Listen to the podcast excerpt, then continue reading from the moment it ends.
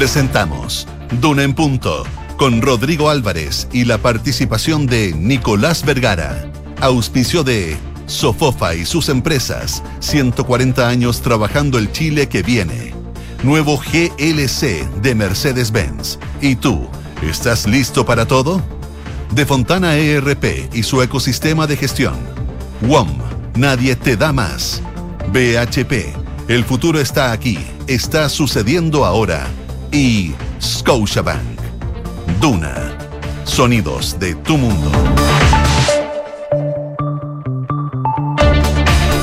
7 de la mañana en punto, 7 de la mañana en punto, ¿cómo les va? Muy buenos días. Le damos la más cordial de las bienvenidas a esta nueva edición de Un en Punto que hacemos en jornada de día miércoles 12 de abril del presente año. Saludos desde la ciudad de Santiago, que ya está amaneciendo, la capital del eh, país, para quienes nos escuchen en Valparaíso, en el 104.1, en Concepción, en el 90.1, Puerto Montt 99.7 y en www.una.cl. Ahí se conectan, ahí nos pueden escuchar, pero también ver a través de nuestro streaming y están a disposición de ustedes todas nuestras plataformas para mm, em, tener la información de primera mano en este programa y toda la programación de Radio Duna.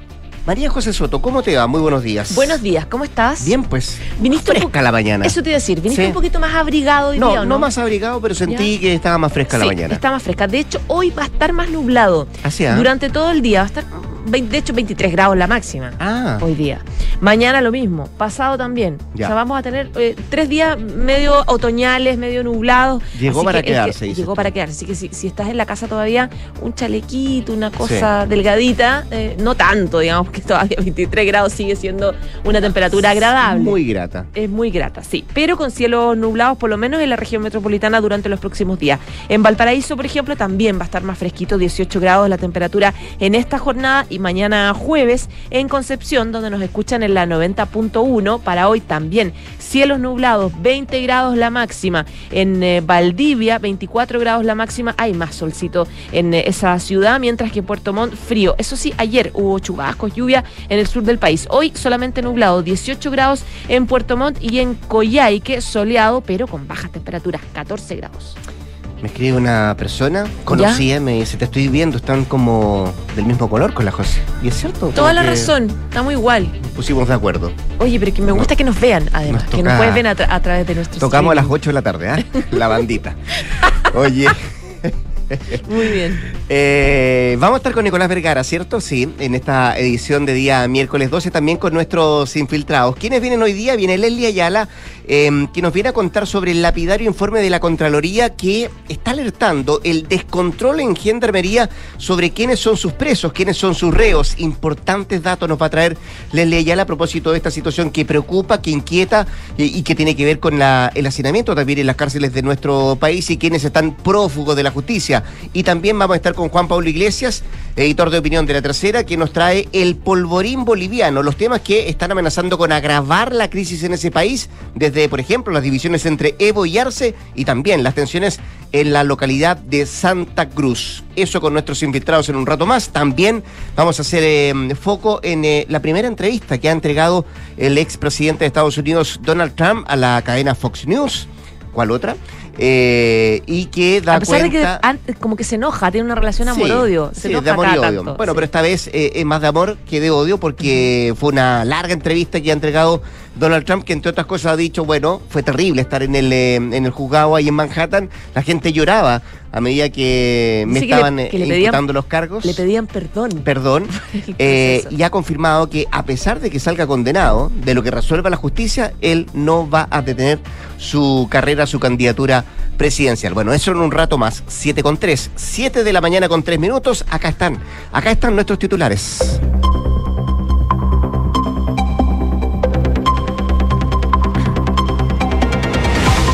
Tras la aprobación de la ley 40 horas, los gremios afirman que la reducción de la jornada es positiva y valoran las normas de gradualidad y flexibilidad. El proyecto emblemático del gobierno que reduce la jornada laboral de 45 a 40 horas semanales en un plazo de 5 años hasta 2028 fue despachado ayer por el Congreso. El expresidente Sebastián Piñera declaró como imputado en la causa por los delitos de lesa humanidad durante el estallido social. La fiscal Jimena Chong tomó la declaración del expresidente en su oficina en el sector oriente de Santiago. El exmandatario ya había declarado al menos en una oportunidad hace dos años por esta misma causa. La Comisión de Ética de la Cámara de Diputados sancionó a la diputada Maite Orsini por incumplimiento de deberes parlamentarios. Si bien entre los integrantes de la instancia disciplinaria existía el compromiso de guardar silencio, según consigna la tercera, trascendió que la mayoría estuvo por acoger el requerimiento de la UDI contra la diputada de RD, a quien se le aplicó la medida de amonestación con una multa del 5% de su dieta, es decir, un monto de 270 mil pesos. El ministro de Hacienda, Mario Marcel, aclaró que no contemplamos revisar el impuesto específico a la gasolina automotriz. El secretario de Estado fue invitado a participar en la Comisión de Hacienda de la Cámara de Diputados, donde abordó, entre otros temas, los impuestos correctivos. Recordó que se estima una recaudación del 0,3% del PIB en este ítem. Más de 300 migrantes estuvieron varados por horas en Colchane en la jornada de ayer, denunció el municipio. Las demoras para registrar autodenuncias por el ingreso irregular mantuvieron a estas personas esperando en las cercanías del complejo fronterizo con temperaturas que llegaron a los menos 5 grados en la noche de ayer. Tras coordinaciones con la delegación de Tamarugal, los afectados hicieron ingreso al albergue de primera acogida. Y en materia internacional, el expresidente de Estados Unidos, Donald Trump, aseguró que no va a retirar su candidatura, incluso si resulta condenado por los 34 cargos por falsificación de registros mercantiles que le imputó un gran jurado de Nueva York la semana pasada. Nunca abandonaría mi candidatura presidencial, enfatizó el político en una entrevista televisiva a la cadena Fox News en su primera declaración después de la imputación de pagos irregulares para conseguir que la actriz Stormy Daniels guardara silencio sobre una relación íntima entre ambos. Thank you. 7 de la mañana, 6 minutos. Oye, a propósito de lo que estabas detallando tú de lo que está ocurriendo en Colchane, eh, visita al norte de nuestro país hoy día en la tarde. El presidente Gabriel Boric viaja hoy día a Arica, pero mañana ya tiene todas sus actividades en una zona que ha sido catalogada como una radiografía bien importante de lo que está ocurriendo en temas de crimen organizado, también de homicidios, particularmente de lo que ha pasado ahí en la región de Arica y Parinacota. Eh, los expertos han hablado de una situación bien eh, descontrolada a raíz de las muertes que se han ido originando en el último tiempo. Viaja en la tarde de este miércoles y mañana comienza su visita oficial ahí a esa parte del país el presidente Gabriel Boric. A propósito de temas que tienen que ver con el crimen organizado, que tienen que ver con la violencia y la inseguridad de nuestro país, ayer la primera prisión preventiva bajo el llamado criterio Valencia supo de, podríamos decir, una noticia que va en ese camino, arraigada en ese camino y otra que se aleja un poco. Esto luego que la Corte de Operaciones ordenara la prisión preventiva para un extranjero indocumentado que intentó atropellar a un carabinero en la comuna de Maipú, en Santiago. Bueno, tras conocer la noticia, la titular de Interior, la ministra Carolina Toa, comentó que eh, es un primer paso, es una muy buena señal respecto a este, mm, esta determinación que se adopta por el Ministerio Público. Los hechos se remontan al 6 de abril, cuando el fiscal nacional, usted recordará, Ángel Valencia, anunció que todos los fiscales de la región metropolitana pedirán la prisión preventiva para los extranjeros que sean detenidos y que no tengan un registro de identificación. Bueno, un día después de eso, en la comuna de Maipú, como estábamos comentando, eh, se dictó prisión preventiva por el peligro de fuga a este sujeto sin root provisorio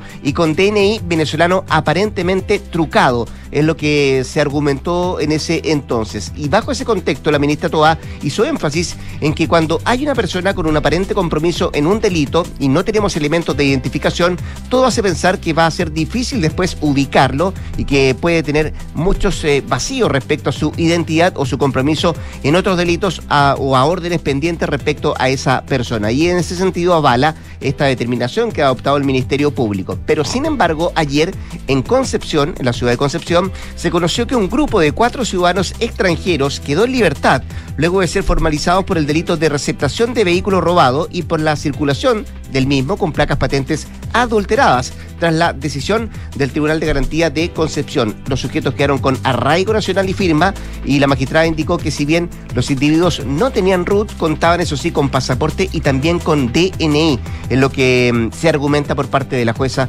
de ese tribunal. Casos que por ahora, José, quedan en manos del criterio de los jueces y que desde la Fiscalía están mirando con atención. Bueno, algo de eso también decía la ministra del Interior, bueno, que desde el punto de vista de dejar esto en manos de los criterios de los jueces puede ser puede ocurrir lo que está ocurriendo ahora, en este sentido, estos dos ejemplos, lo de Maipú y de Concepción, y que tal vez em, debieran pararse en una ley, algo que ya se está comenzando a discutir o a poner en el debate sobre la mesa para ver cómo se avanza con este criterio Valencia, como se le ha llamado a esta decisión adoptada por el fiscal nacional respecto a las prisiones preventivas. Oye, y en paralelo también el gobierno eh, le dio más carne a este proyecto que anunció la semana pasada de Plan Calle sin Violencia. ¿Te acuerdas que lo anunció el presidente Gabriel Boric, que es básicamente eh, concentrarse en aquellas comunas y en aquellas regiones donde eh, la delincuencia ha tenido aumentos importantes, donde el crimen organizado tiene presencia importante, donde hay registros concretos y reales de que efectivamente la situación está sobrepasada. Se hablaba al principio de 30 comunas, pero ahora se delineó un poco más. Ayer hubo una reunión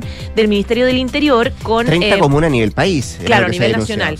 Pero se, centró un poco ya más en 10 localidades de 6 regiones donde se va a centrar el trabajo y donde la situación es cada vez más compleja. Eh, hubo una reunión del Ministerio del Interior con las distintas asociaciones de municipalidades donde se delineó un poco el tema. Eh, recordemos que este proyecto abarca zonas que concentran un tercio de la población nacional, un 50% de los delitos más violentos que hay en Chile y está enfocado en una mayor efectividad en la persecución penal, en más patrullajes eh, policiales, eh, más control, fiscalización de armas, en buscar prófugos de la justicia y en intervención de los barrios y más intervención también y coordinación entre los municipios con la, y los fiscales, grupos especiales que se van a armar de los fiscales, grupos especiales también que van a estar centrados en el Ministerio del Interior y de los mismos municipios. se había hablado, como yo te digo, en el gobierno de 30 comunas donde se empezaría a aplicar este plan, pero se acotó a 10 localidades en 6 regiones del país en las cuales se va a iniciar de manera, de manera simultánea, que son Arica, Iquique, Copiapó, Valparaíso, Santiago, eh, la comuna de Santiago, Lo Espejo, Puente Alto, La Pintana, Los Ángeles, Concepción, donde se centra la mayor cantidad de delitos eh, más violentos de nuestro país. Eh, claro, la otra vez hablábamos, en realidad uno eh, eh, era capaz más o menos de decir dónde están las comunas más complejas. Sabemos que los alcaldes vienen hace rato denunciándolo. Entonces tiene sentido que nos hablen, por ejemplo, del centro de Santiago, de la comuna de Santiago, de Valparaíso, de Lo Espejo, de Puente Alto, de La Pintana, Los Ángeles, Concepción, Arica e Iquique, eh, que son, tú mencionabas que va a ir el presidente Gabriel Boric, que tiene problemas graves también a propósito de la inmigración descontrolada. El plan va a tener cuatro líneas de acción, que es persecución penal efectiva, que implica aclarar los delitos de mayor connotación con un un equipo del Ministerio Público, de la PDI y en segundo lugar, patrullajes policiales con un modelo que garantice la efectividad con carabineros, controles, fiscalización de armas y finalmente rondas que van a estar focalizadas. Todo esto va a ser financiado, decía el Ministerio de Interior, con una inyección de 1.500 eh, millones de dólares que anunció, de hecho, el presidente Boric la semana pasada. Eh, desde los alcaldes, por ejemplo, Carolina Leitao, que es la presidenta de la Asociación Chilena de Municipalidades, ella es de Peñalolén, decía que eh, efectivamente les explicaron los indicadores que dan cuenta de por qué se seleccionaron esas comunas. ¿Cuál es la preocupación nuestra? Decía ella, que las comunas donde se produce un homicidio no necesariamente es la comuna donde se planificó el homicidio, de donde los hechores de ese homicidio trabajaron. Por lo tanto, lo que nosotros planteamos es que más que focalizar o hablar de 30 comunas, esto extendámoslo a todo el país porque tiene un efecto mucho más allá, decía la alcaldesa, eh, claro, pidiendo que se focalice, eh, que sea nacional, pero, pero efectivamente me imagino que los recursos son escasos y se va a focalizar donde eh, la situación es más grave. Sí, yo, tres cosas. ¿ah? Primero, escuchaba ayer incluso la ministra del Interior, Karina Toa, a decir, bueno, no está claro todavía dónde van a ser las comunas. Decía, solo Santiago, que fue la primera comuna que se adelantó, ¿te acuerdas tú la semana pasada? Sí. Es la comuna que está hoy día con, em, con el foco puesto respecto a que se instale este plan calle sin violencia. Que el resto de las comunas, decía la ministra de Interior, bueno, todavía la estamos viendo, estamos analizando cuáles serán. Me da la impresión que quienes se reunieron en el Palacio de Gobierno. ya, ya recibieron la. Ya recibieron la, ya recibieron la información. Ahora, era necesario. Eh, publicar cuáles van a ser las comunas, eh, tomando en cuenta que algunos dicen, bueno, no es bueno anticipar la comuna que va a tener o va a aplicar este plan sabiendo que eh, se va a cambiar eh, que la delincuencia se va a, cambiar de comuna en el claro eso es lo que lo que alegan algunos.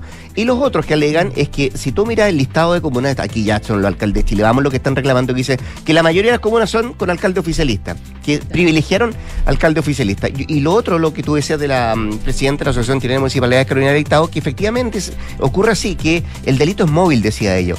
Se se pone el plan en una comuna, pero van a la otra a concretarlo. Eh, y eso eh, es difícil de, llevarlo adelante. Por eso yo decía, esto hay que hacerlo de manera más general, más global, que no sean solo 15, 20 o 30, sino que esto lo hagamos a nivel más, más país. Pero es cierto, recursos para eso cuesta o caso.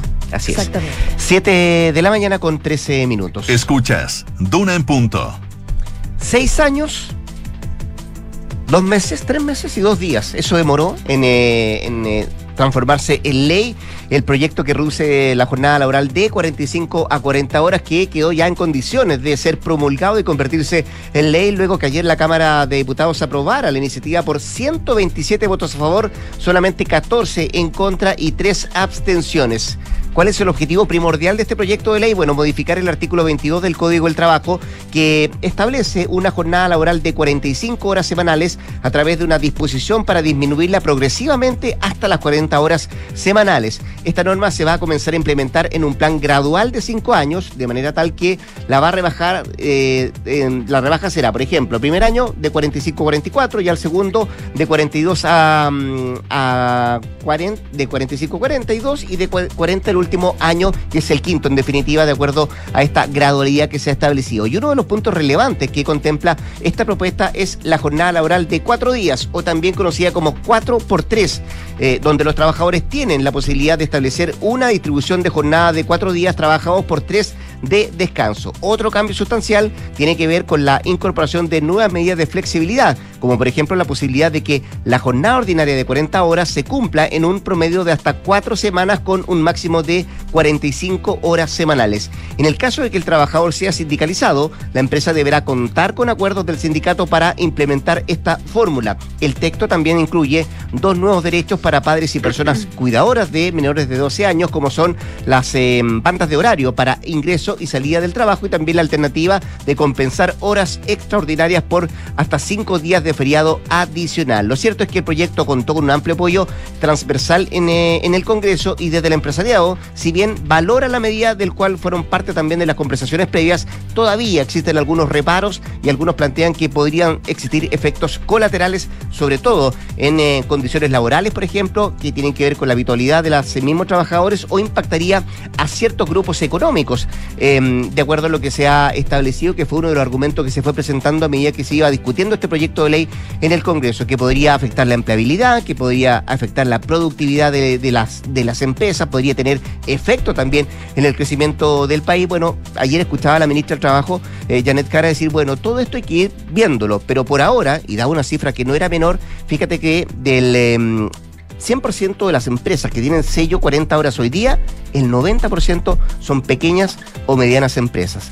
Eh, uno pensaría que esto iba a eh, tener más más efecto en las grandes empresas. Bueno, dice ya que no, que el 90% son pequeñas eh, y medianas empresas que ya están eh, utilizando esta reducción de 40 horas. Ahora, el gobierno habló ayer harto de la idea de acompañamiento. A las pymes, hecho, eh, a las pymes. Dijo, no los vamos a dejar solos. La agenda de productividad tiene que ver con eso, ¿no? Claro, entonces es algo que, los, si bien los gremios dijeron que están contentos de que haya sido gradual, esperan los resultados concretos de ese acompañamiento, que se, que se traduzca en medidas que prontamente anuncie el gobierno para que esta gradualidad sea efectiva y que se pueda rápidamente mm. lograr estas 40 horas. Tiene que ver con, varias cosas. Una que alegan las pymes que efectivamente aquellas horas que no van a trabajar estos trabajadores, bueno, tienen que compensarla o contratar a alguien más. Claro. Eh, ¿De dónde sale ese dinero? Bueno, ahí está, ahí está el reclamo y ahí está la, posición del gobierno de, esta gente de productividad. Los cálculos de la CPC es que más o menos va a ser un cambio del 10% en, claro, del, de, la necesidad de contratación de, nuevos trabajadores. Por eso eh, es una buena noticia que sea, que sea gradual. Ayer le preguntaban harto a la ministra esto de, bueno, menos horas de trabajo. Ella decía, no va a bajar el sueldo. Eh, pero no se atrevió a decir si efectivamente en el corto plazo, con menos horas de trabajo, podría subir el sueldo. Mm. Bueno, vamos a ver qué pasa. 7 con 18. Cambiamos de tema, vamos con noticias del expresidente Sebastián Piñera, que ayer declaró en calidad de imputado ante la Fiscalía por la investigación por violaciones a los derechos humanos durante el estallido social en 2019.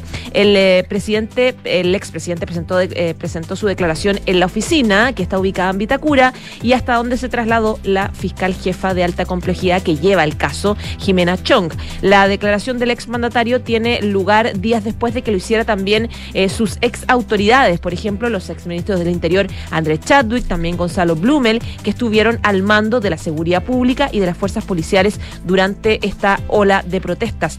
Piñera es el único presidente que ha llegado a la moneda desde el retorno a la democracia del sector de derecha y ya había declarado, al menos en una oportunidad, hace dos años, por esta misma causa, que se le abrió luego de la presentación de una veintena de querellas por parte de los organismos de derechos humanos. De hecho, eh, su abogado, Samuel Donoso, eh, da una declaración eh, hace poco, el 31 de marzo, donde decía que los hechos demuestran que el actuar del presidente obedeció al correcto cumplimiento de sus funciones públicas, procurando en todo momento el resguardo de los derechos humanos en los difíciles momentos en que vivió el país. Las protestas, sin embargo, ocasionaron eh, varias personas fallecidas, heridos, entre ellos decenas de dramas oculares y dejaron también episodios de violencia extrema con saqueos, con incendios la ONU y organismos eh, como Amnistía Internacional o Human Rights Watch también señalaban que Carabineros eh, violó los derechos humanos en varios casos. Eh, decía ayer sobre el tema y la declaración de Piñera, la senadora Fabiola Campillay, que confía en el trabajo que está haciendo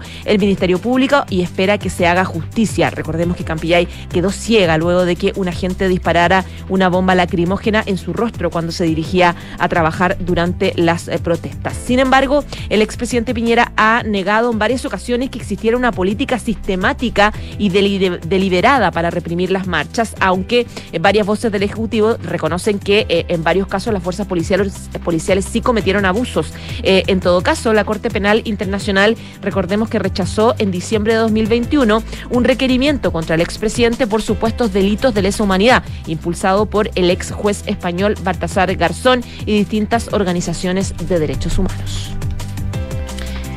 7 de la mañana y 20 minutos. Estás en Duna en Punto. Habló el expresidente de los Estados Unidos, Donald Trump, después de su imputación por sobornar eh, presuntamente a la actriz de cine adulto Stormy Daniels eh, para ocultar una relación extramarital. Lo hace la cadena Fox News anoche que hasta em, la catalogó como una muy buena conversación desde el punto de vista que no solamente tocaron lo que ha tenido que enfrentar en materia judicial el ex mandatario, pasaron por varios temas, hablaron de Rusia, hablaron de Ucrania, bueno, y del futuro también eh, de la candidatura presidencial del ex presidente. Pero entre otras cosas, en esta mm, conversación con Fox News, eh, Donald Trump eh, dijo que el haber pasado por el Tribunal de Nueva York fue una experiencia horrible y también dijo él maravillosa por el comportamiento del personal de los juzgados. Me decían que sentían por lo que yo estaba pasando. Muchos de ellos lloraron, dice Donald Trump. También ha dicho que varios funcionarios le pidieron que gane las elecciones del año 2024.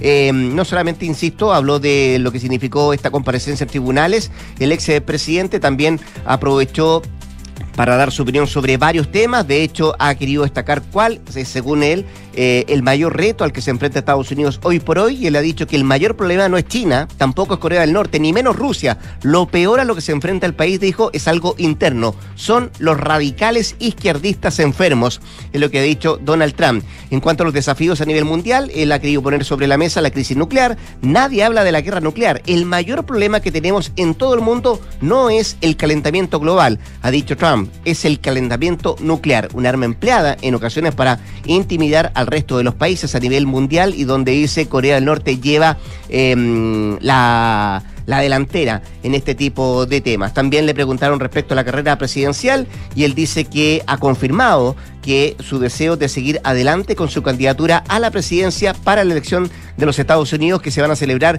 el año que viene, incluso dijo si resulta condenado. Y también aprovechó para criticar al presidente Joe Biden, al que dijo no veo capaz de presentarse a la reelección, no creo que pueda eh, ser candidato, es lo que dice Trump. Dice que no se trata de un problema de edad, la edad que tiene actualmente Joe Biden. Dice que simplemente hay algo que va mal en él y que no lo ve eh, postulándose a una nueva carrera presidencial. Parte de las declaraciones de Donald Trump en esta entrevista que ofreció ayer a la cadena americana Fox News, 7.23. En Dune Punto le tomamos el pulso a la economía. Y hasta ahora revisamos los principales indicadores económicos. Se transa en la UEF en esta jornada 35.604,8 pesos, mientras que el dólar a la baja 805,75, al igual que el euro 885,32. El cobre 4,01 dólar, la libra a la baja. ¿Qué destaca la prensa económica esta mañana? Fíjate que Pulso trae como principal titular PIB per cápita de Chile llegará a 30 mil dólares el próximo año, pero en el 2026 Uruguay lo va a superar. También destaca la jornada de 40 horas ya es ley tras seis años de tramitación. Y el diario financiero hoy día destaca como titular, se cae fusión de Enjoy y Dreams en medio de investigación por posible colusión en la licitación de los casinos. Parte de los titulares económicos de este miércoles 12.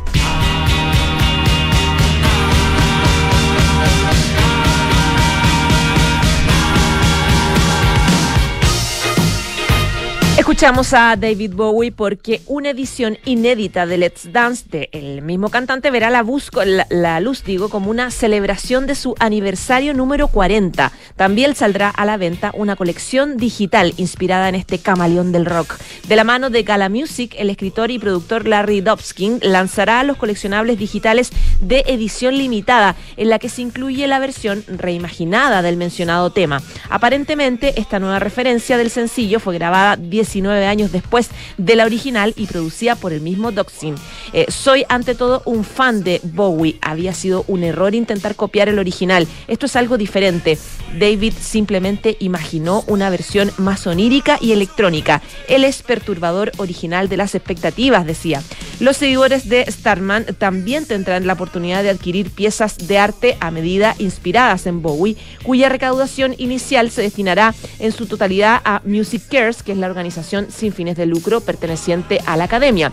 Estarán disponibles para su compra en la plataforma de Gala a partir del 14 de abril, dando a los fans un acceso temprano a esta pieza única de la historia de la música. Mira tú, para quienes les gusta la música del camaleón, siete años ya sin eh, la música de David Bowie tras su muerte en enero del 2016. Vamos a la pausa, la José Soto vuelve a las 8 de la mañana para actualizarnos todas las informaciones del día. Em, nosotros vamos a un pequeño corte comercial y antes le cuento que la Sofofa celebra 140 años de historia junto a los chilenos que trabajan por convertir a Chile en un país de oportunidades. Sofofa junto a sus empresas, 140 años trabajando el Chile que viene el nuevo GLC de Mercedes-Benz llega listo para todo. Espacio, comodidad y seguridad para viajar con los que más quieres. Piensa en un panorama desafiante que disfrutes. El nuevo GLC de Mercedes-Benz, sin duda, será el mejor aliado para la aventura que tengas por delante y construir un mejor futuro está sucediendo ahora y son los recursos esenciales como el cobre que produce BHP en Chile los que ayudan a hacer lo posible. El futuro está aquí, está sucediendo ahora. 7 de la mañana, 26 minutos, nos vamos rápidamente al corte comercial. Nos queda mucho más que revisar acá en Durán Punto. Vamos y venimos en la 89.7. Atención, informamos que miles de áreas de recursos humanos están despegando a la eficiencia con Senda desde Fontana. Tenemos un contacto en directo con ellos. Control, remuneraciones de vacaciones en línea. Control, declaraciones juradas y firmas electrónicas procesadas. Control, mi compañía está lista para esperar a la eficiencia. Control, control, control, control este año despega la eficiencia con Senda de Fontana, el software de gestión de personas que conecta firma digital, reclutamiento, comunicación interna y mucho más. Googlea Senda con Z y contrátalo hoy mismo desde 1.2 UFs mensuales. En Sofofa partimos con historias del salitre y hoy estamos con historias de energías limpias. Pasamos terremotos, crisis nacionales y globales, haciendo de la adversidad una oportunidad. Nos digitalizamos, nos conectamos, exportamos y transportamos. Y en estos momentos que parecen inciertos, celebramos 140 40 años y celebramos las historias de empresas y miles de chilenos que trabajan por convertir Chile en un país de oportunidades para que nadie quede atrás. Sofofa, junto a sus empresas, 140 años trabajando el Chile que viene. ¡Felicidades! Puedes escoger el premio que quieras. ¡Ay, quiero ese! No, eh, ese. No, mejor el del lado. ¡Ay, no sé cuál elegir! A veces no importa si le sigues dando vueltas, pero a la hora de invertir es mejor Scotia Fondos, que cuenta con toda la solidez y respaldo internacional que tiene Scotia, donde puedes invertir de manera fácil a través de la app o web y un grupo de coaches expertos te guiará según tu perfil de riesgo y objetivos. Toma la mejor decisión. Invierte en Scotia. Infórmese de las características esenciales de la inversión en estos fondos mutuos establecidas en sus reglamentos internos y scotiabankchile.cl. Infórmese sobre la garantía estatal de los depósitos en su banco en cmfchile.cl. Marca registrada de Bank of Nova Scotia, utilizada bajo licencia. Proteger lo que más quieres es lo que nos hizo llegar a Chile, porque tenemos un compromiso con más de 100.000 familias a lo largo del país. Y seguiremos de norte a sur entregando tranquilidad a cada uno de esos hogares y negocios que confían en nosotros. Porque cuando tú activas Verisur, nosotros activamos tu tranquilidad. Un cordón volcánico desaparecido hace más de 100 millones de años en la Patagonia chilena. Es el último hallazgo de un grupo de científicos liderados por el académico de la Universidad Andrés Bello, doctor Manuel Suárez, y que permitirá entender cómo se formó nuestro territorio austral. Esta investigación fue publicada por la prestigiosa revista International Journal of Earth Science y situó a nuestro extremo sur como una de las capitales de la geología y paleontología en el mundo. Más información en aporte.unap.cl. Así de rápido funciona el retiro y devolución de tu auto en Salfa Rent.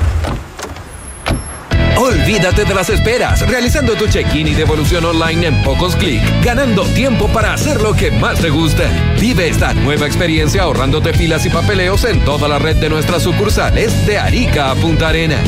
Por esto y mucho más, somos el mejor rentacar de todo Chile. Salfarrent.cl Estás en Duna en Punto con Rodrigo Álvarez. 7 de la mañana, 28 minutos, 7 con 28. Seguimos acá en la 89.7 haciendo duro en punto. Ha sido agitada la semana, la jornada en el Congreso estos últimos días con las 40 horas, el proyecto que reduce la jornada laboral, que decir también los proyectos de seguridad que se están discutiendo desde hace varios días también en el Parlamento. Bueno, queremos hablar de esto y más con el diputado y subjefe de la bancada del Partido Republicano, Agustín Romero, quien tenemos en la línea telefónica. Diputado, ¿cómo está usted? Muy buenos días, muchas gracias por atendernos.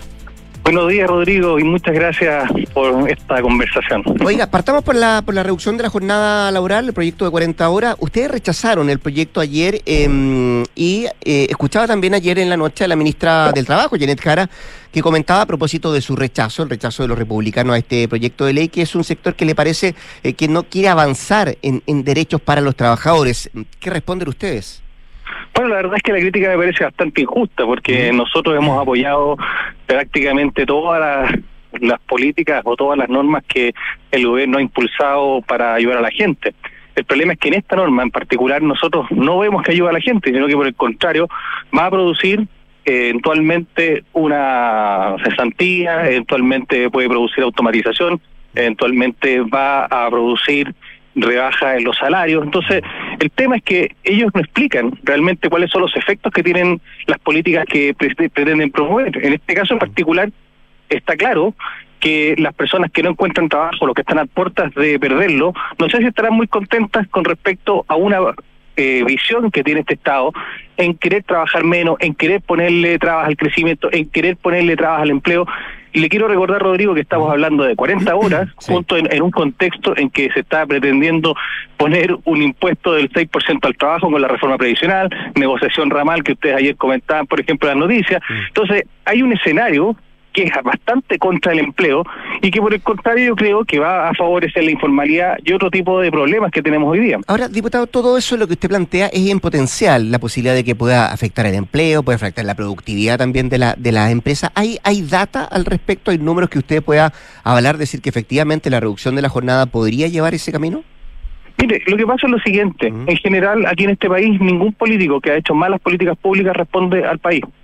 Por el contrario, nosotros vemos que el fenómeno de la de, que, se produjo en la pandemia, este fenómeno de ir eh, cambiando muchas conductas laborales que son positivas, incluso también rebajas de jornada, porque yo quiero ser bien claro, no es que nosotros nos pongamos a que ser, la gente trabaje menos, sino que lo que nos oponemos nosotros es que exista una orden del Estado a ordenarle a las empresas, oiga, tienen que tienen que trabajar menos. Las empresas están avanzando en esto, incluso están flexibilizando eh, jornadas con trabajo a distancia. Eh, hay otros modelos que se están dando y que se están dando con naturalidad. Y eso es virtuoso para el mercado del trabajo. En eso nosotros jamás nos vamos a poner. Por el contrario, lo creemos virtuoso. El problema que hay es la señal que se le manda a Chile. Usted, pequeño empresario, va a tener que contratar otra persona. Usted va a tener que ir cerrando. Y esto es lo que nosotros hemos dicho es que de aquí a cinco años, que se supone que va a, empezar a funcionar esta norma, le da a la gran empresa la posibilidad de automatizarse. Y esto lo estamos viendo todos los días. En los supermercados, por ejemplo, ya no está la persona que pesa el pan, ya no está la persona que pesa el fiambre, ya no hay cajas. Entonces, ¿qué señal estamos dando? Porque los, empleos a lo mejor más calificados no van a tener problemas, o aquellos empleos que son, eh, por así decirlo, muy requeridos o muy especializados. Pero ¿qué pasa con la gran masa del trabajador hay, chileno? Ahí hay un dato, diputado Agustín Romero, conversamos con el diputado del Partido Republicano, Agustín Romero, que, ayer entregaba a la ministra. eh, uno tiende a pensar o tendería a pensar de que efectivamente esto de las 40 horas, porque ya se está aplicando el sello de 40 horas, lo, lo iban a llevar adelante o lo podrían aplicar las grandes empresas. Ella, ella entregaba como dato ayer, eh, diputado, que del 100% de las grandes, de las empresas que están con sello 40 horas, el 90% son pequeñas o medianas empresas. ¿Qué le dice ese dato a usted? Bueno, es un dato positivo, pero se produce por un tema virtuoso que es voluntario.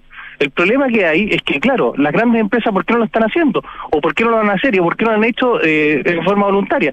Yo creo que lo importante acá no es buscar cómo trabajar menos, sino que cómo producir más. Y esa preocupación del gobierno yo no la veo. Yo no veo al gobierno preocupado en generar empleo en Chile. Y quiero ser y quiero ser muy claro. Esa es mi crítica. Y yo creo que esa es la crítica que tenemos los republicanos. Porque nadie le da la cara a los chilenos para decirles las cosas como son. Ahora, ¿reconoce usted, diputado, que este fue un proyecto que fue mutando, que se fue mejorando en la discusión en el Parlamento? Sí, absolutamente. Sí. Y de hecho nosotros finalmente presentamos votaciones separadas porque había aspectos que nos parecen que son razonables. Mire, aquí nosotros lo que queremos hacer presente es que no se trata solamente de decirle a los chilenos, mire, les vamos a regalar esto, porque al final nadie, nadie regala nada. Siempre lo paga alguien. O esto lo vamos a pagar nosotros en aumento de precio o lo vamos a pagar en disminución de los salarios, porque en realidad el margen del, del, del, de- del vendedor, del productor, del empresario, no va a bajar en esto. Aquí lo que se va a ajustar o es en precio o es en costo y al final eso lo pagan los chilenos. Em, yo decía, diputado Romero, que ha sido una semana bien, bien, bien agitada en el Congreso con, con este proyecto, con lo que se está discutiendo también en materia de seguridad. Eh, quiero llevarlo a ese plano. ¿Qué valor le dan ustedes, su bancada, la de Republicano, al, al plan Calle Sin Violencia? Nosotros vamos a apoyar todos aquellos planes que digan en relación con hacerse cargo de la seguridad. Y bien, enhorabuena que el gobierno eh, haya cambiado su actitud en un principio bastante feble contra la delincuencia, bastante contraria a la visión que tenían de nuestros carabineros y que hoy día estén preocupados de la delincuencia me parece razonable y nosotros vamos a apoyar esas iniciativas. Pero siempre y cuando se le entreguen armas reales, eh, facultades reales y por eso eh, nosotros estamos muy atentos a eh, que estos programas eh, y estos anuncios no sean únicamente pirotecnia, sino que vayan realmente a la solución real. Ayer en Chile Vamos se quejaban em, de que las comunas que se mencionaron em, eh, son todas con, con la, mayoría son de, de alcaldes oficialistas. Eh, ¿Ustedes van a hacer lupa en eso también? Mire, es una es un aspecto que hay que revisar, pero finalmente nosotros queremos que la seguridad le llegue a todos los chilenos porque la delincuencia no distingue si eres de Boric, eres de Cast, sino que afecta a todos. Por, si hay algo democrático, Rodrigo, es la delincuencia, afecta a todos por igual. Oiga, a propósito, ayer comenzó también a tramitarse las reglas de uso de la fuerza. Eh, así como está, como están escritas en el texto, ¿cumplen el objetivo a su juicio? ¿Y, co- y cómo conversa y cómo conversa ese proyecto que me imagino va a tener una larga una larga tramitación en el Congreso con, eh, con otro que ya salió, que es la ley Nain Retamal? Mire, lo que pasa es lo siguiente, nosotros estamos muy eh, muy extrañados y por así decirlo molestos. ¿Por qué? Porque nuestro diputado eh, Johannes Kaiser había presentado en un- con un grupo bastante transversal de, de diputados un mismo un proyecto también de regla de uso de la fuerza que está radicado en la Comisión de Defensa. Y el problema es que el gobierno aparentemente lo vio, ni siquiera lo consideró.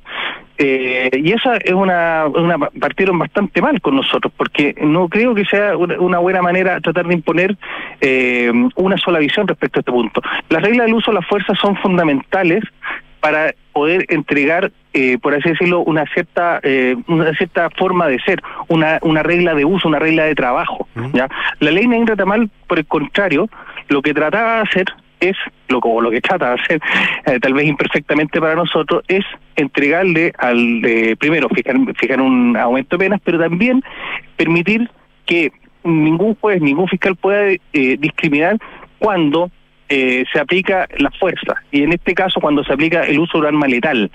Eh, y en ese aspecto yo creo que conversan perfectamente. Ahora, lo que interesa es que la regla de uso de la fuerza se utilice siempre por un funcionario que sea clara, de manera tal de que no se preste para ningún tipo de interpretación en cuanto a su mandato.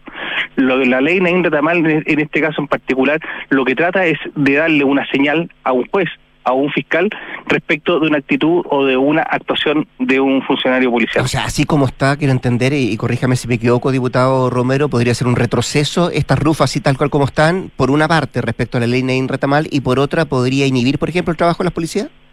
Lo que pasa es lo siguiente, yo creo que si no se entienden o son confusas, evidentemente que van a afectar la labor, porque eh, porque una, una, la regla de uso de la fuerza, básicamente, por así decirlo, para que lo entiendan un poco los oyentes, es, es una instrucción de trabajo. Cuando pasa esto, se hace esto, cuando pasa esto, se hace esto otro. Básicamente eh, funcionan de esa manera, no, no, no hice relación con el acto en particular.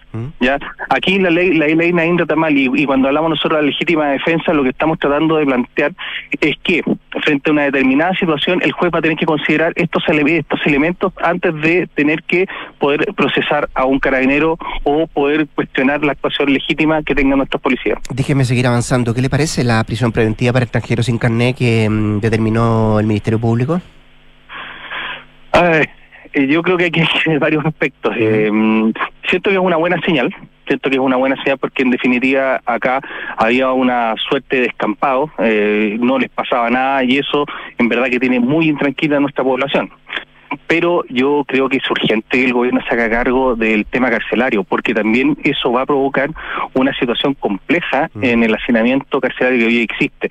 Es insólito, y esto es una responsabilidad de todos los gobiernos para atrás, no este en particular, que no se hayan hecho inversiones respecto de cárceles o distintos tipos de cárceles o distintos centros de confinamiento, eh, porque la verdad de las cosas es que, claro, nosotros podemos decir, me damos para decirlo, en prisión preventiva a todo el mundo, pero ¿dónde los vas a guardar? Ay- ¿Dónde ayer los ayer vas se a habló retener? algo de eso de la, de la construcción de una cárcel de alta seguridad. Claro, bueno, yo creo que es una buena señal. Ahora lo que importa es que estos anuncios del gobierno no se transformen en anuncios al voleo, porque por ejemplo yo que estoy aquí, soy diputado de la zona norte de Santiago, nos tienen prometido hace más de 10 años un hospital y resulta que el hospital no se construye tenemos listas de espera espantosas. Entonces el gobierno a veces hace anuncios medio rimbombantes que no pasa nada. El tren de Santiago a Viña, al Paraíso es la misma historia. Entonces, eh, estas cosas necesitamos que se que se materialicen ya. Eh, tenemos el terreno, vamos a hacerlo aquí. Eso eso es lo que esperamos del gobierno, no ideas, así como eh, a futuro, esperamos, ¿no? Cosas más concretas, dice usted. Mm. Exactamente. Bien, pues, el diputado y jefe de bancada del Partido Republicano, Agustín Romero, conversando esta mañana con Duna. Diputado, muchas gracias, que esté muy bien, ¿ah? Muchas gracias, Rodrigo. Un placer conversar con ustedes. Igualmente. Em, vamos a la pausa. Viene Nicolás Vergara nuestros infiltrados. A propósito de cárceles, vamos a estar hablando con la Leslie Ayala, eh, un tema bien, bien importante ese. Y también estaremos hablando de Bolivia con Juan Paulo Iglesias. Antes del corte, en WOM te dan más red, más conexión y más gigas para que puedas conectarte, estés donde estés y a un precio justo, porque son la red 5G más grande del país y no van a parar. WOM, nadie te da más. Conecta la gestión de tu empresa con Sapiens CRP y tu área de gestión de personas con Senda, ambas soluciones de Defontana y su ecosistema de gestión empresarial. Integra todos los procesos de tu compañía en defontana.com. 7 con 40, vamos al corte y volvemos. La vida es un constante desafío y en Kaufman tenemos al mejor aliado para ti. Nuevo GLC de Mercedes-Benz. Espacio, comodidad y seguridad. ¿Hay algo más importante para viajar con los que más quieres? Elige al mejor para tus aventuras. Nuevo GLC de Mercedes-Benz. Listo para todo. Encuéntralo en kaufman.cl y en todas nuestras sucursales a lo largo del país. Construir un futuro mejor es una responsabilidad que compartimos todos. Mientras más países adoptan medidas para reducir las emisiones de carbono, la demanda de productos y servicios esenciales para el crecimiento económico sigue en aumento. No es fácil, pero son recursos como el cobre producido por BHP en Chile los que ayudan a hacerlo posible. El futuro está aquí. Descubre cómo en bhp.com slash mundo mejor. En el centro y en el sur. Te damos más red, más conexión y más libertad para que te puedas conectar desde donde estés. Con la red 5G más grande del país. Y no vamos a parar. ¡Wow! Nadie te da más. ¡Felicidades! Puedes escoger el premio que quieras. Ay, quiero ese. No, eh, ese. No, mejor el de lado. Ay, no sé cuál elegir. A veces no importa si le sigues dando vueltas, pero a la hora de invertir es mejor Scotia Fondos, que cuenta con toda la solidez y respaldo internacional que tiene Scotia, donde puedes invertir de manera fácil a través de la app o web y un grupo de coaches expertos te guiará según tu perfil de riesgo y objetivos. Toma la mejor decisión. Invierte en Scotia. Infórmese de las características esenciales de la inversión en estos fondos mutuos establecidas en sus reglamentos internos y scotiabankchile.cl. Infórmese sobre la garantía estatal de los depósitos en su banco en cmfchile.cl. Marca registrada de Bank of Nova Scotia, utilizada bajo licencia. Proteger lo que más quieres es lo que nos hizo llegar a Chile. porque tenemos un compromiso con más de 100.000 familias a lo largo del país. Y seguiremos de norte a sur entregando tranquilidad a cada uno de esos hogares y negocios que confían en nosotros. Porque cuando tú activas Verisur, nosotros activamos tu tranquilidad. Enfrentar el cambio climático es tarea de todos. Duna, por un futuro más sostenible. En una ceremonia realizada en las obras de construcción del Hospital Provincial Marga Marga, en la comuna de Villa Alemana, en la región de Valparaíso, el Servicio Nacional de la Mujer y Equidad de Género ha entregado a Acciona el sello Iguala Conciliación, en reconocimiento a sus buenas prácticas laborales con equidad de género. La compañía fue la primera empresa constructora en certificarse en la norma chilena que establece los requisitos que se deben cumplir para avanzar en igualdad de género y conciliación de la vida laboral, familiar y personal. Ambas distinciones reconocen el compromiso de la compañía para reducir las brechas, barreras e inequidades de género, promoviendo la inclusión de mujeres en la industria de la construcción. Acciona, expertos en el desarrollo de infraestructuras para descarbonizar el planeta. Este 2023 en UC Cristus seguimos creciendo para entregarte lo mejor de la medicina UC, para llevar la salud y calidad UC más cerca de ti.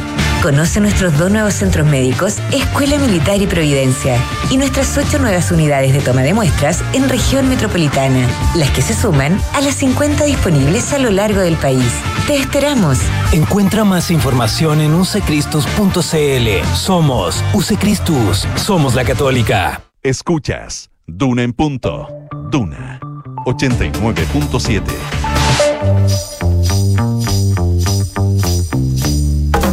Son los infiltrados en Duna en punto. Con esta canción saludamos a Nicolás Vergara. Sí, por cierto. ¿Cómo estás? Bien, pues tú. Muy bien, muy bien. Es miércoles, Es mitad de semana, miércoles, ya. Sí, ya empieza como, a, empieza como a terminarse la cosa. Pero estas semanas de cinco días laborables, yo creo que nosotros deberíamos establecer una moción. Bueno, habría que hablar se vienen los- las 40 horas, Nicolás. Habría que hablar. Sí, no tiene que ver. Ah, ah, en el caso nuestro, además, eh, yo te diría que habría que hablar con la con los expertos de la Comisión Constituyente para que no discutieran tanto sobre propiedad privada, y sobre cosas, que discutieran sobre derecho al descanso, jornada laboral de unos tres Día días, unos tres días, una cosa por el estilo. Eh, Bueno, en fin, pero ¿qué le vamos a hacer? Los que trabajan sin cesar son nuestros infiltrados. Juan Pablo Iglesias hoy día, Leslie Ayala también en esta jornada de miércoles. ¿Cómo les va? Hola, hola, Muy buenos bien. días. ¿Cómo están? Eh, hablemos, Leslie, de cárceles, de Contraloría, de hacinamiento, de reos, de presos. ¿Por dónde partimos? De descontrol. Descontrol. Sí. Buena definición. Eso es lo que ha establecido un informe de Contraloría que se conoció ayer a propósito de todo el tema de seguridad, esta crisis que se está hablando, ahora esta es como la guinda de la torta, el que Contraloría establezca y, y refute eh, la situación de Gendarmería de que no tiene control de identidad y verificación, cotejo de identidad de quiénes son las personas que están hoy día privadas de libertad en las cárceles chilenas. Eh, lo que hizo Contraloría fue hacer una auditoría a los sistemas informáticos y tecnológicos de tecnología biométrica al interior de los penales del país y solamente eh, sacando un- un- una pequeña muestra de lo que era Santiago 1 se dio cuenta de que Gendarmería no está cumpliendo la normativa interna que está vigente desde el año 2016, donde ellos tienen que verificar el ingreso y el egreso de las personas. Es decir, si Juan Pablo Iglesias, por ejemplo, que no sabemos, pero uno nunca sabe, nadie está libre, ingre- ingresar a un penal ingresar a un penal, lo que tiene que hacer Gendarmería, más allá del carnet de identidad que porta Juan Paulo, es efectivamente a través de su sistema de huellas dactilar eh, poder eh, cotejar que esta identidad y que sea Juan Paulo el que está ingresando y no, por ejemplo, su hermano, un primo, un pariente o alguien a que a quien Juan Pablo podría efec- efectivamente pagarle para que cumpla la pena O sea, de privación de libertad. La pregunta es si Juan Pablo tiene un clon cumpliendo una condena por él, digamos. Exactamente. Bueno, pero este descontrol se desconocía, Vamos de hecho, ayer a propósito de esta auditoría que se da a conocer y se da a la luz. eh, hubo varias consultas hacia los otros actores del sistema, como era la fiscalía, los jueces, que son finalmente los que participan de estas condenas, y ellos también desconocían de que no se estaba utilizando el sistema de verificación. Tanto así que en el, en el mismo informe de auditoría se da cuenta de un hecho concreto. En el año 2019, una persona salió, egresó del penal de, de Puente Alto, eh, y salió con una identidad que era la identidad de su hermano. Es decir, su hermano había quedado en libertad porque ya había cumplido la pena total, es decir, ese día él tenía que egresar del recinto penal, sin embargo, quien salió fue su hermano. Y esto es justamente porque no hubo cotejo de, identidad al momento de egresar de la cárcel. Estos errores se producen y lo que dice Contraloría es que al no cotejarse la identidad, lo que puede estar produciéndose es una alta suplantación de identidad de reos y también esto conlleva a un riesgo alto de fuga. De hecho, está en la lapidario un informe que con esta muestra que yo les decía que se hizo en Santiago 1, eh, el año 2021 se registraron 14.504 reos que ingresaron y salieron de esa cárcel. De ellos, estamos hablando 14.000 personas, solamente a 16 de ellas se le hizo el cotejo de identidad con huella dactilar, lo que equivale a un 0,1% eh, de la población penal de ese recinto. 16 de 14 mil. 16 personas de 14 mil. Individuos individuos, exactamente. Entonces, esta situación genera una alerta en, en, en, el sentido de que quiénes son las personas que están hoy día privadas de libertad.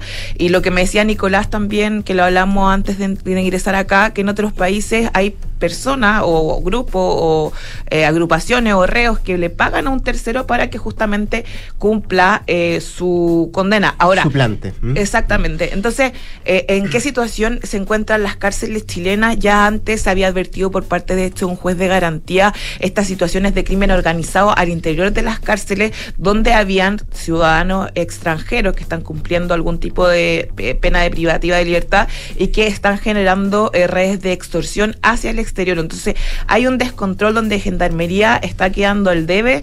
Eh, Gendarmería ha salido un plazo hasta el 24 de abril de este mes para que subsane esta situación de sus controles biométricos y empiece, obviamente, a hacer lo que la normativa interna eh, ordena, que es, en definitiva, establecer bien quiénes son las personas que están al interior de los penales y también, obviamente, quiénes ingresan y quiénes egresan de las cárceles chilenas. Gendarmería se defendió a propósito del informe en el sentido que ellos dicen que esto no es verdad. Eh, no, ellos no refutan que no estén utilizando este sistema que se llama cotejo de identidad, que es un, software que se compró a través de eh, la Subsecretaría de Prevención del Delito. Eh, lo que dicen ellos es que lo cotejan de distintas formas. Tienen otros sistemas mm. complementarios para establecer que esas personas efectivamente son las personas que han sido condenadas que por los tribunales de justicia del país y que están ingresando a las cárceles. Ahora, esa situación no se la han respondido todavía a Contraloría y el Contralor les dio un plazo, eh, lo que les decía recién, hasta fines de abril, para que subsanen por una parte el tema del uso de estos software y lo otro es que den explicaciones concretas de por qué desde el año 2016, cuando ya es una orden el que tengan que hacer este cotejo de identidad, no lo están haciendo. Lo otro que se detectó es que el sistema de huellas dactilares también funciona mal. es como cuando uno va a la... y no, no me pesca el dedo. Claro, es los internos tienen que hacer muchas veces su, su cotejo de huellas para poder ingresar al sistema, situación que no debería ser así, lo que plantea la Contraloría. Y lo otro es que su sistema, su software interno de identificación y estos em, compartimentos de información que tienen con el registro civil eh, son eh, sistemas muy febles porque justamente son de utilizan tecnología Windows 97, lo que ya está muy obsoleto y también Contraloría advierte que eh, tiene muchos riesgos de seguridad.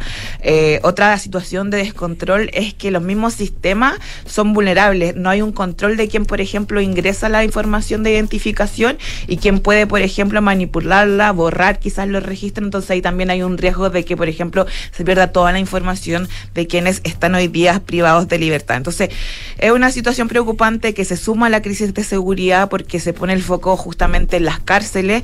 Ah, bueno, y qué decir con los extranjeros, que es la situación que estamos viviendo ahora a propósito de esta instrucción Valencia que le han llamado, este instructivo del fiscal nacional que hace que todas las personas que sean detenidas cometiendo un delito, imputado extranjero sin RUN, se le pida solicite la prisión preventiva. En el caso de los extranjeros, este informe de Contraloría dice que aún es peor, que la verificación de identidad es nula, que ya obviamente es compleja en el, en el sistema eh, actual, pero al interior de las cárceles es el cotejo de identidad es absolutamente nula. Es decir, ellos detectaron que un extranjero sin identificación que ingresa a un penal chileno ni siquiera se hace la búsqueda eh, de o algún tipo de registro en el sistema del registro civil, sino que solamente se le dejaba así como sin consulta. Es decir, no sabemos tampoco quiénes son los extranjeros o si ese extranjero dice que es quien dice ser. Entonces, bueno, eh, vamos a ver cuál va a ser la respuesta final de, de, de Gendarmería, si subsana estos errores de este lapidario informe de Contraloría y finalmente si hay una respuesta, eh, ya algunos parlamentarios ayer planteaban que iban a oficiar a Gendarmería para que alguien se haga cargo de este descontrol de identidades al interior de los penales chilenos. Uf, duro informe de Contraloría. Ya, vamos a ver lo que pasa entonces con ese tema. Gracias, Leslie. Don Juan Pablo Iglesias, vámonos a Bolivia. ¿Nos lleva a Bolivia? Vamos ¿De qué a hablamos? Bolivia, ¿De vamos a Evo, de Bolivia. Arce, de milicias? Vamos a hablar de, de todo eso y mucho más, porque eh, la situación de Bolivia eh, en realidad se está form- armando ahí un, un- un cóctel eh, bien complejo y bien peligroso.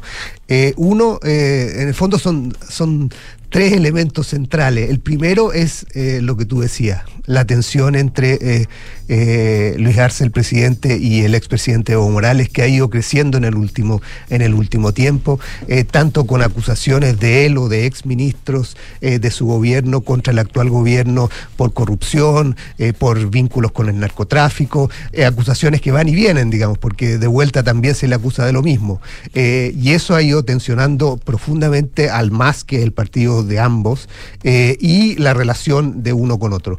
Y a eso se suma lo que tú comentabas antes de este eh, advertencia que hizo Evo de crear unas milicias armadas en el Chapare, su, su, su bastión, digamos, su zona de donde viene, eh, acusando al gobierno de estar infiltrando eh, la región y de estar actuando con prácticas como las de la DEA, decía eh, Evo Morales y gente vinculada a él. Y por lo tanto advirtió que si seguía esto, ellos iban a, generar o a crear estas milicias armadas. Eso eh, ha eh, eh, tensionado aún más, que eso es el, último capítulo de esta tensión, eh, la relación entre, entre Arce y Evo Morales y la relación al interior de, del MAS, que eh, la oposición, algunos líderes de la oposición aseguran que está, está en un proceso casi de descomposición interna del, partido. Pero bueno, eso es lo que plantea la oposición, pero el hecho concreto es que hay un enfrentamiento fuerte entre los dos. A eso se suma las tensiones que vienen acumulándose y que vimos eh, en, en enero eh, pasado, eh, que llegaron al, al culmine de- de la- del enfrentamiento en Santa Cruz, eh, por la tensión entre la región y La Paz, que ha sido una, una tensión histórica, digamos. Recordemos que en 2008 eh, hubo virtualmente, o, o muchos temían que es desembocar en una fuerte guerra civil entre ambas partes y una, y una separación de Santa Cruz del, del resto de Bolivia o de, de la media luna, digamos. No es solo Santa Cruz, digamos, hay otras eh, eh, eh, regiones, eh, departamentos ahí.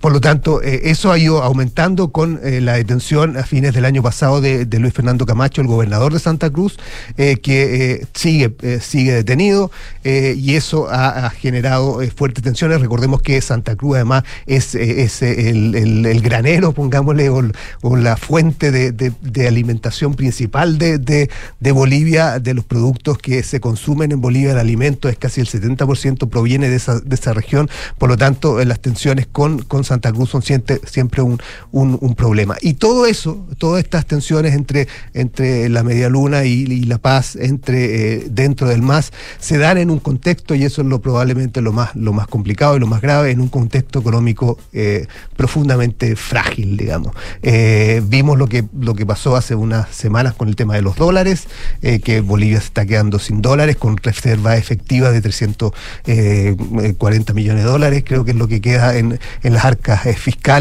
Eh, por lo tanto, eh, la situación con respecto a los dólares y el, reclamo es, es muy, es muy fuerte. Y eso en, un- en una economía que se basó desde que llegó Evo el 2006 en, en, eh, en, eh, el gas como principal, hidro- hidrocarburos como el principal fuente de riqueza, eh, que le permitió eh, crecer mucho, digamos, y recibir mucha riqueza durante muchos años, pero a costa de que no se han hecho inversiones, no se han eh, aumentado las, las, prospecciones en, en- en Bolivia, y eso deja a Bolivia con una, con una gas y generación de gas efectiva muy bajo, al punto que Argentina ya está buscando otras vías, digamos, el que compraba gas boliviano ya no, no está recibiendo, Bolivia se ha centrado solamente en, en los contratos que mantiene con Brasil, eh, y eh, a eso se suma que el año pasado se, eh, se convirtió por primera vez desde el 90 en exportador de hidroca- importador de hidrocarburos, digamos, pese a, hacer, a, a las reservas que tiene de gas. Todo eso da cuenta de, de un escenario sumamente frágil que se suma a la, a la reclamos por la, todo el proceso de, de estatización de la AFP, digamos, del sistema de pensiones, que se cierra a, fin de mes, digamos, en mayo ya la gestora pública de los, de los, de los, fondos de pensiones empieza a operar al 100% y eso también ha despertado protesta en estos días y marcha en estos días en Bolivia, eh, porque muchos reclaman que le están eh, quitando esos dineros, eh, por lo tanto el el panorama y todos estos elementos generan un, un cóctel bien peligroso que muchos eh, no saben en qué puede eh, derivar incluso. Ahora, lo, lo que tú planteas, eh, Juan Pablo, tiene un tema súper relevante. Efectivamente, se basó en la exportación del gas. El gas, uno, han caído los precios, dos, ha disminuido, otro, ha aumentado la oferta a partir de la a partir del shale gas, ha aumentado mucho la oferta, por lo tanto, se- Bolivia deja de ser, a pesar de que tiene un, un- un gas de gran calidad, pero el- el- la calidad del gas, uno, está debajo de la tierra porque no lo, no lo explotan, y lo que hay, que fue lo que les propió a los brasileros, a Petrobras, eh, finalmente hoy día tiene problemas. Se parece, no, no es demasiado distinto a lo que ocurrió en Venezuela con PDVSA. Pero también hay otro elemento fundamental, que tenía dos patas la economía boliviana, una de ellas era el tipo de cambio fijo. Eh, y financiar el tipo de cambio fijo, eh, cuando efectivamente la gente se da cuenta de que esto no tiene mucho destino y por lo tanto ahorra en dólares, genera una presión sobre el tipo de cambio muy fuerte, sobre, sobre la divisa extranjera muy fuerte que se financia con reserva. Eh, y finalmente, está bien, es nominal el que la- el- los fondos de pensiones hayan pasado, vayan a pasar ahora a manos definitivamente del fondo total. Ya estaban por la vía de la obligación de comprar papeles de deuda para financiar el- el- la mantención del tipo de cambio fijo. Entonces, el, el escenario boliviano se ve muy complejo porque el camino de la devaluación, que sería un camino necesario, podría provocar un, un- un alza de precios y una, y, un- y una crisis en la economía boliviana muy grande, pero una crisis que igual ya está. Entonces, entonces probablemente la variable económica es mucho más relevante. Hoy día uno se queda más en, la, en los autonomismos y en ese tipo de cosas, pero la variable económica es muy fuerte. Y otro, otro, perdón que me alargue, pero otro punto es que es, eh, favor, incluso por favor. Evo se está, se está, eh, eh, ah, salió a decir que había que eh, eh, retirar los subsidios a los, a los combustibles. Si se hace eso, probablemente será, eh, va a ser una explosión social muy profunda porque eh, Bolivia tiene un, un- un subsidiado mucho los combustibles, por lo tanto el precio se dispararía y es generaría import- hoy día una, es una y no Así tiene es. dólares. Entonces, Por lo eh, tanto- un, esce- un escenario complejo. Sí. Estamos en la hora. Juan Pablo Iglesias, Leslie Ayala, muchas gracias por eh, estar acá. ¿eh? Nicolás. Buenos días. Gracias por comer. Bueno. Gracias por venir. ¿eh? Ya llegó eh, Matías del Río para acompañarte en Hablemos en Off. Antes, noticias con eh, María José Soto acá en el 89.7. Que sin duda, buenos días. Buenos días.